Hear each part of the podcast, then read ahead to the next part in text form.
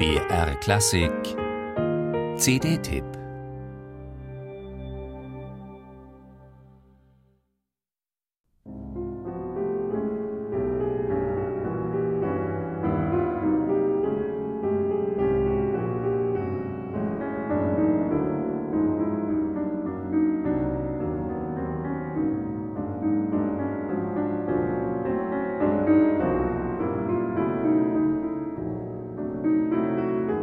Lebenskrisen können dazu führen, dass Menschen, Künstler zumal, endlich zum Wesenskern dessen vordringen, was wirklich das ihre ist.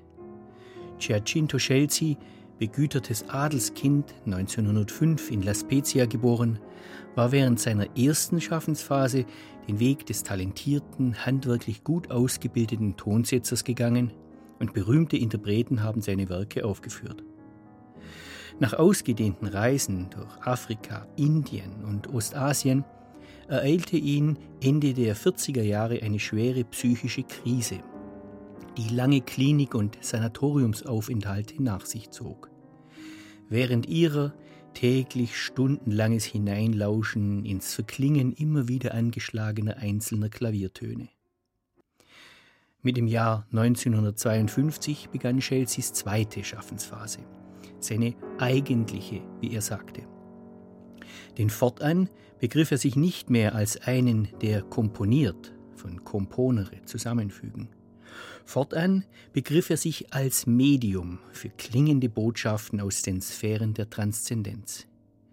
Giacinto Scelsi, gestorben 1988 in Rom, eine der faszinierendsten und geheimnisvollsten Musikerpersönlichkeiten des 20. Jahrhunderts.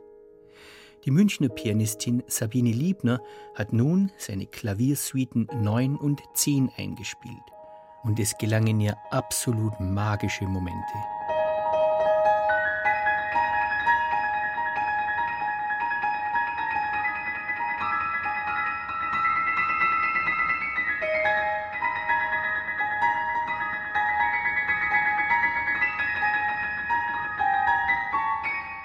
Seiner 1953 empfangenen, das heißt im Zustand der Trance improvisierten, auf Tonband aufgenommenen und von fremder Hand notierten Klaviersuite Nummer 9, gab Chelsea den Titel Tai.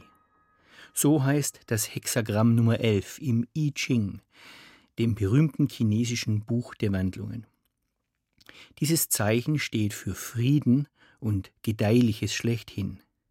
Sabine Liebner, die sich mit ihren Cage, Feldman oder Earl Brown Einspielungen einen grenzüberschreitend klingenden Namen gemacht hat, versteht es mit differenziertester Anschlagskunst und geistiger Präsenz, Tore zu öffnen und so etwas wie sinnliche Einfühlung zu ermöglichen in den natürlichen Gang der Dinge.